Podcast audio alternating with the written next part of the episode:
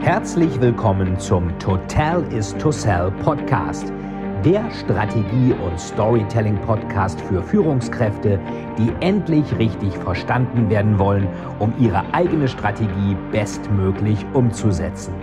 Hier dreht sich alles rund um Ihre eigene Story und Strategie für Ihr persönliches Happy End. Viel Spaß!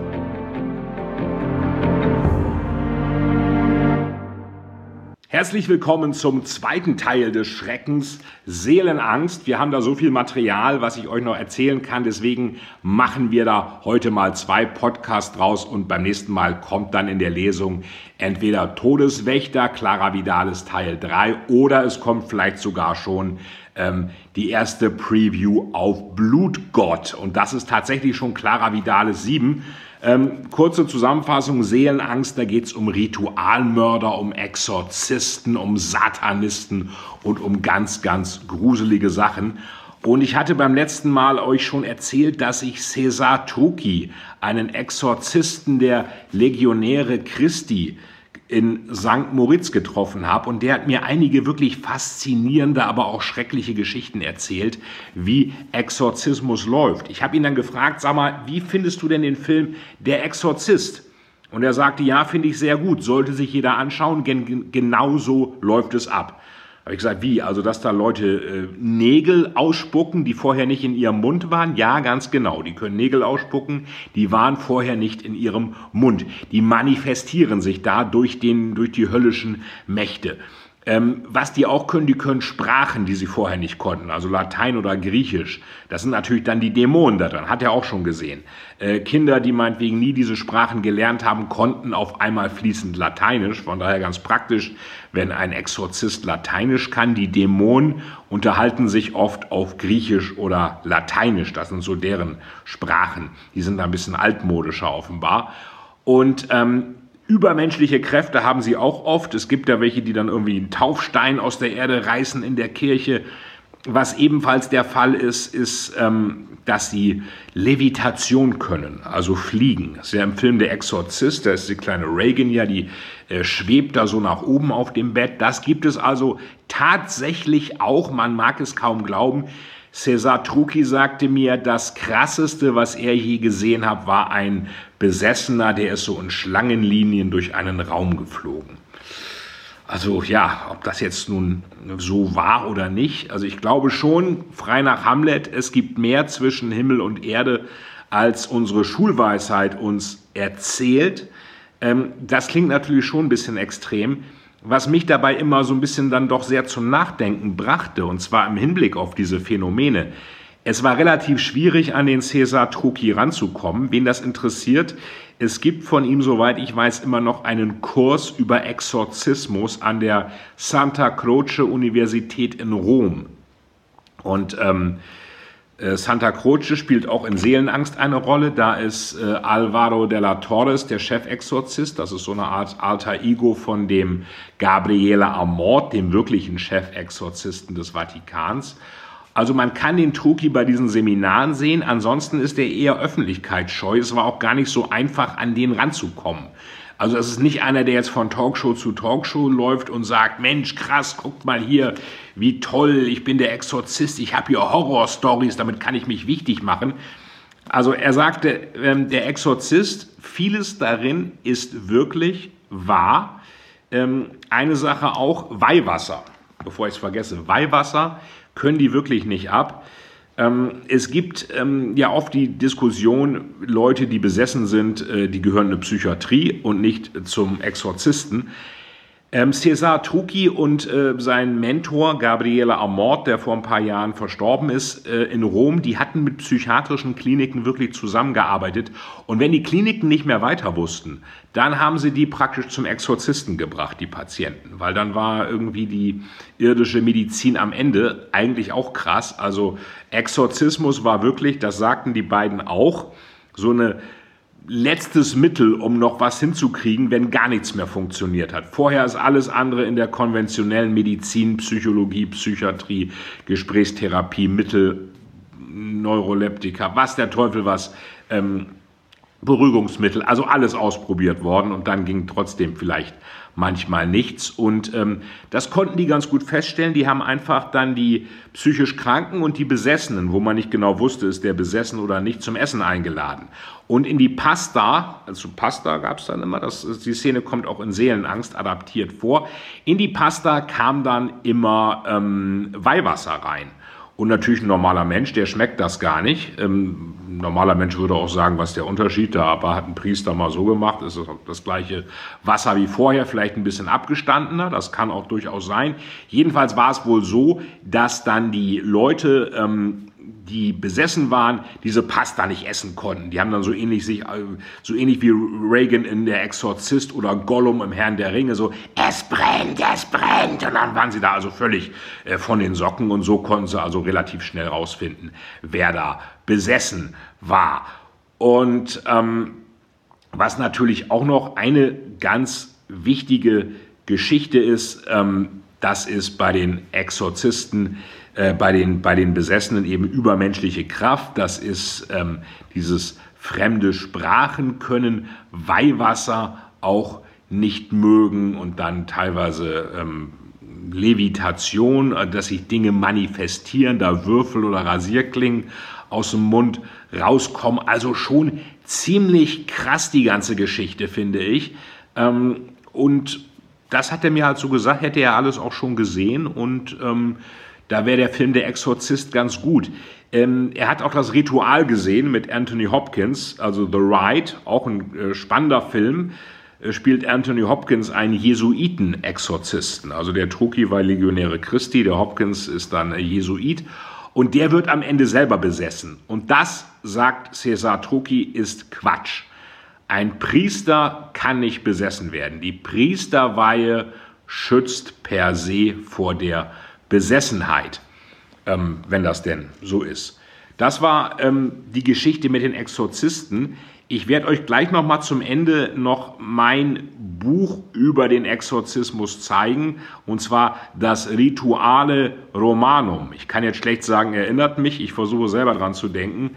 Das Rituale ist das Buch, wo die ganzen Riten der katholischen Kirche drin sind, unter anderem auch ähm, der Exorzismus. Zismus.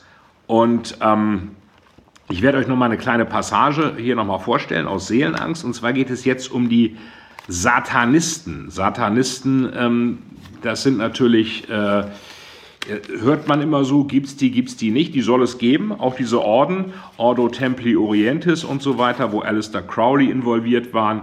Ähm, die äh, sollen nach wie vor Leute rekrutieren und die machen Menschen da auch mit einigen äh, Experten gesprochen, findet ihr auch im Dankwort zu Seelenangst, äh, findet ihr die Informationen, äh, mit wem ich da alles gesprochen habe. Also da einfach mal reinschauen.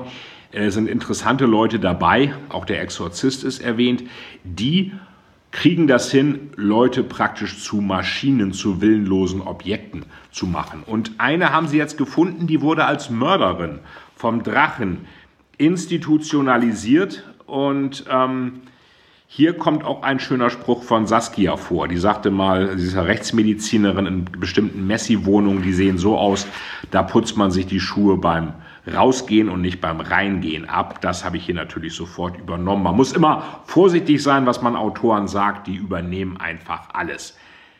So, und jetzt wird's gemütlich, schöner Wohnen lässt grüßen. Die Gegend in Neukölln, in der sich das Haus befand, in dem Mandy Weiss untergekrochen war, erwies sich als noch schmutziger als der regenverhangene Himmel. Lange Rinnsale aus fauligem Wasser rannen die Fassade hinunter wie Speichelfäden aus dem Mund eines Erhängten, während die Kanalisation, die vom Dauerregen voll war, Abwasser und Fäkalien hervorrülpste. Eines der letzten besetzten Häuser in dieser Gegend, dachte Clara, als sie mit Mark und Philipp vom mobilen Einsatzkommando die Treppe in den zweiten Stock hinaufstieg. Ein fürchterlicher Gestank schlug ihnen entgegen, als sie den Korridor der Wohnung betraten oder als was immer man sie bezeichnen wollte. Es war eine dieser Wohnungen, die Clara kannte und hasste und wo man sich beim Rausgehen und nicht beim Reingehen die Füße abtreten musste. Eigentlich sogar versprochen, weil das äh, so ein naheliegender Begriff ist. Also beim Rausgehen und nicht beim Reingehen die Füße abtreten musste. Links eine Küche, die nur aus schmutzigem Geschirr, überquellenden Mülleimern, verschimmelten Essensresten und fauligen Plastiktüten bestand.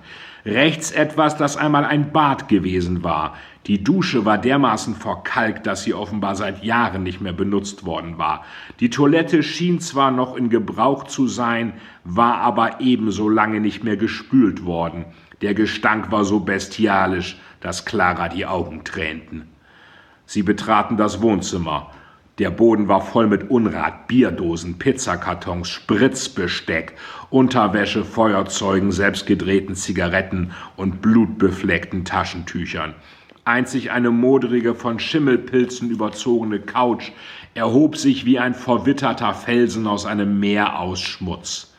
Zwei Penner kauerten auf dem Boden und stierten die Beamten aus trüben, verschleierten Augen an, bevor sie sich wieder ihren Wodkaflaschen widmeten.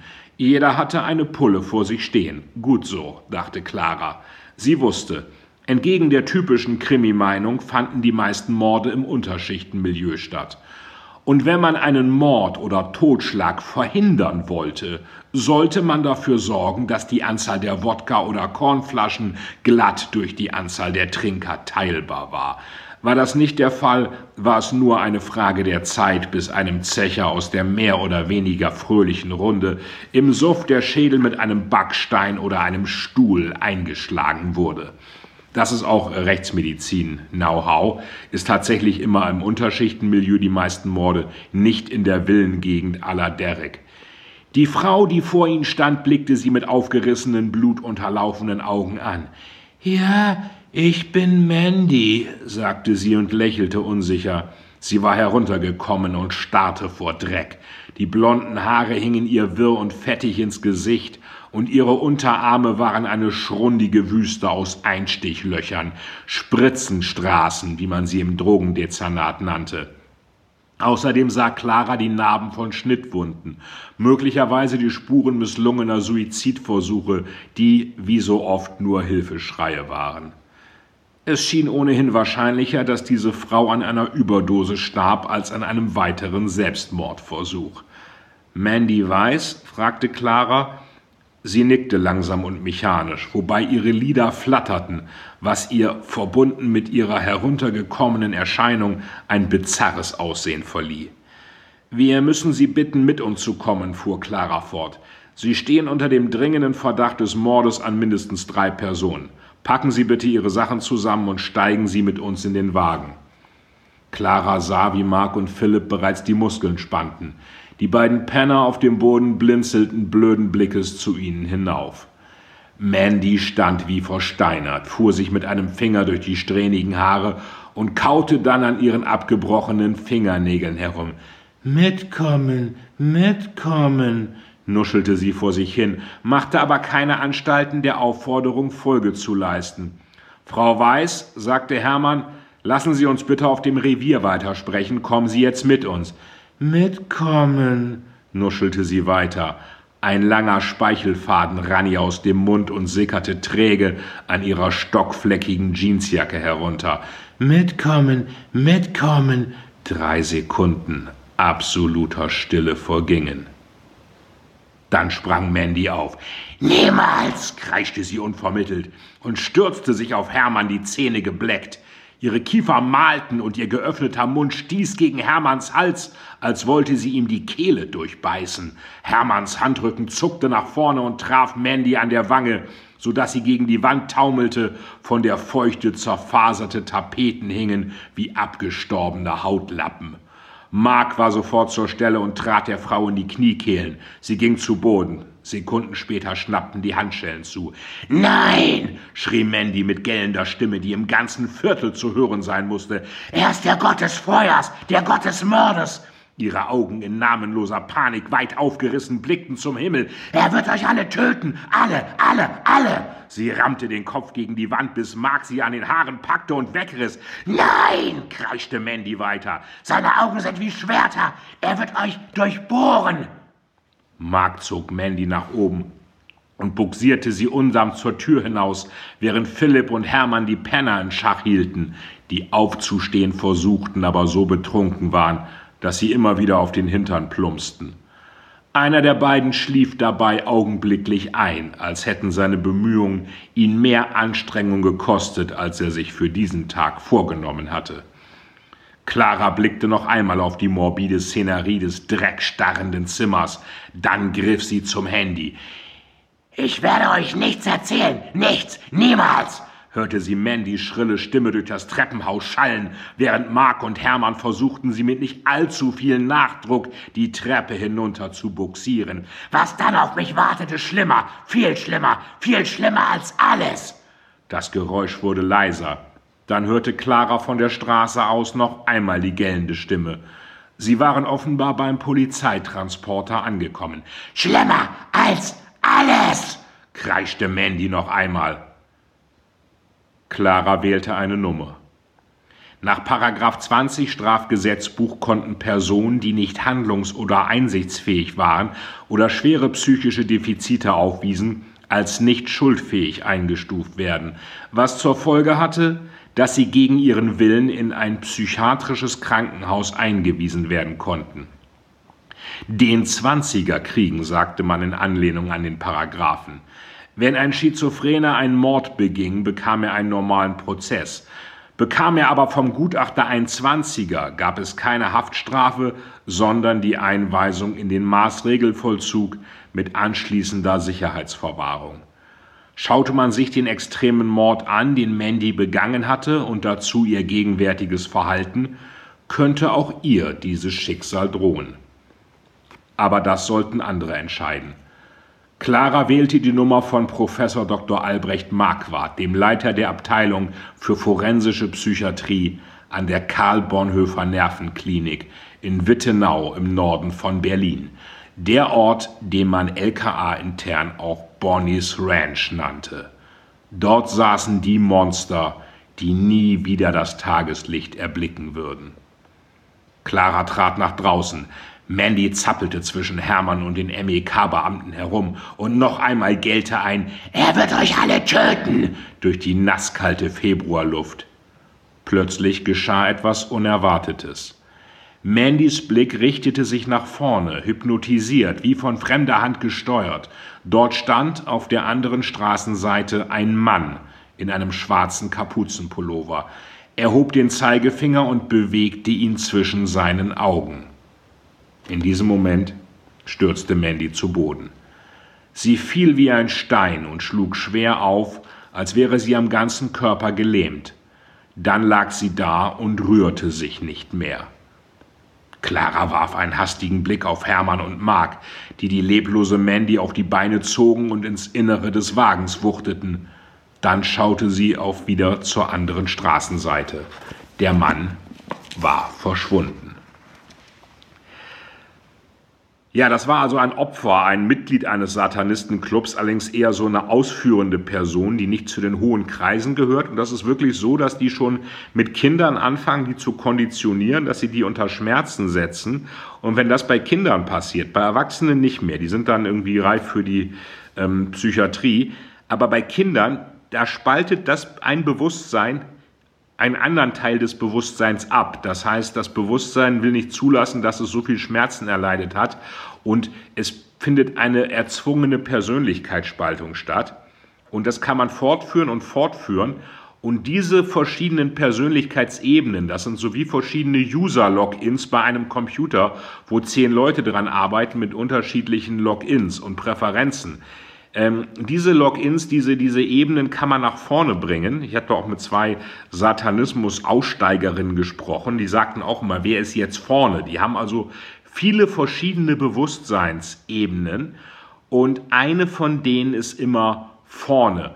Und diese Ebene, wo ich dann praktisch Leute konditionieren kann, die kann ich auch nach vorne bringen. Und dann kann ich es auch hinbekommen, dass wenn ich so ein Zeichen mache, dass die dann umkippen, weil die eben auf Umkippen konditioniert worden sind. Viele von denen werden auch in jungen Jahren auf irgendwelche Sexpartys verkauft, ähm, ganz üble Geschichten. Und ähm, leben völlig unentdeckt. Man fragt sich wie, man muss doch Kinder anmelden. Ja, ist aber oft so, eine Frau bekommt Zwillinge und meldet nur ein Kind an und das andere ist dann praktisch in diesem satanistischen Orden und ist dafür irgendwelche, naja, was auch immer für Aktivitäten vorgesehen. Also ganz, ganz schrecklich natürlich auch faszinierend für einen Thriller-Autor, aber das war somit das Erschreckendste, was ich je gehört habe. Also diese Geschichte mit den Besessenen, den Dämonen, den Exorzisten, aber ganz besonders auch mit den Konditionieren, mit der dissoziativen Persönlichkeitsspaltung, mit der erzwungenen Persönlichkeitsspaltung in Satanistenzirkeln. Wen das interessiert, einfach ins Nachwort von Seelenangst schauen, da sind die ganzen ähm, äh, Experten drin, äh, die ich dazu befragt habe. So, und jetzt will ich mein Versprechen auch halten und euch nochmal kurz das Rituale Romanum zeigen. Bis gleich. So, wie versprochen, das ist es. Rituale Romanum. Irgendwas habe ich hier mal markiert. Ich gucke mal rein. Äh, das Buch hat eine ganz interessante Vorgeschichte. Ah ja, Exorzismus. Exorciso te omnis spiritus immunde nomino Dei Patris omnipotentis et in nomino Jesu Christi filius eus Domini et judicis nostri et in virtute Spiritus Sancti. Ja, klingt toll, oder? Das ist richtig schön Latein. Das wollte ich mir eigentlich mal kaufen in Rom, habe da in Vatikanbuchhandlung gefragt, gibt es nicht. Habe in anderen gefragt, gibt es nicht. In normalen Buchhandlungen in Rom gefragt, gibt es nicht. Also wo sollte man so ein Buch bekommen? Das Rituale, hier steht es auch, als im Vatikan. Nein, ich habe es dann bei eBay bekommen von einem Antiquariat und zwar, ich glaube, für 150 Euro. Das finde ich für so ein tolles Buch, also sieht ja wirklich schick aus, hier auch mit Gesängen drin. Also alle Rituale der äh, katholischen Kirche sind hier. Hier ist etwas Schönes für die, äh, für die Lebensfreude, für die Damen wahrscheinlich noch interessanter. Das De Sacramento Matrimoni, also die Hochzeit, ist ja auch ein Sakrament.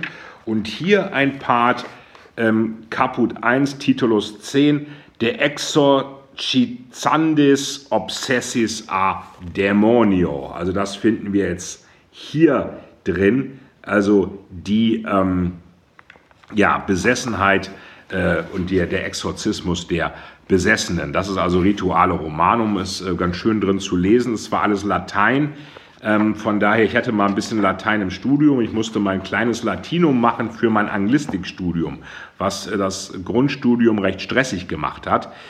Aber wenn euch das interessiert, diese ganzen Geschichten mit Exorzismus und Spiritismus und ähm, Satanismus, mache ich gern noch ein paar extra Folgen dafür für euch. Schreibt mir das bitte in die Kommentare rein. Wir verlinken auch noch auf die interessanten Stakeholder Cesare Trucchi und ähnliches und das Rituale Romanum auch.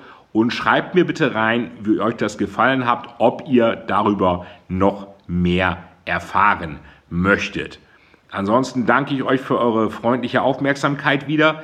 Ähm, wie gesagt, äh, schreibt mir auch eine schöne Kritik schön, wie auch immer ihr die macht. Also wenn es euch gefallen hat, bei iTunes, bei YouTube und vor allen Dingen bleibt weiter dran ähm, und äh, schaut euch mal an, was die nächsten Tage, Wochen noch kommt, gerade im Hinblick auf Clara Vidales Band 7 Blutgott. Bis bald, euer Fight. Das war der Crime Podcast im Storytelling Podcast. Bis bald, Total is to sell. Vielen, vielen Dank, dass Sie wieder bei dieser Folge mit dabei waren. Wenn Ihnen die Folge gefallen hat, würde es mich sehr freuen, wenn Sie mir eine Bewertung bei iTunes hinterlassen, damit ich sehen kann, ob Ihnen diese Folge geholfen hat und damit ich noch mehr Menschen bei ihrer Story unterstützen kann. Jetzt wünsche ich Ihnen noch einen erfolgreichen Tag und wir hören uns beim nächsten Mal. Ihr Veit Etzold.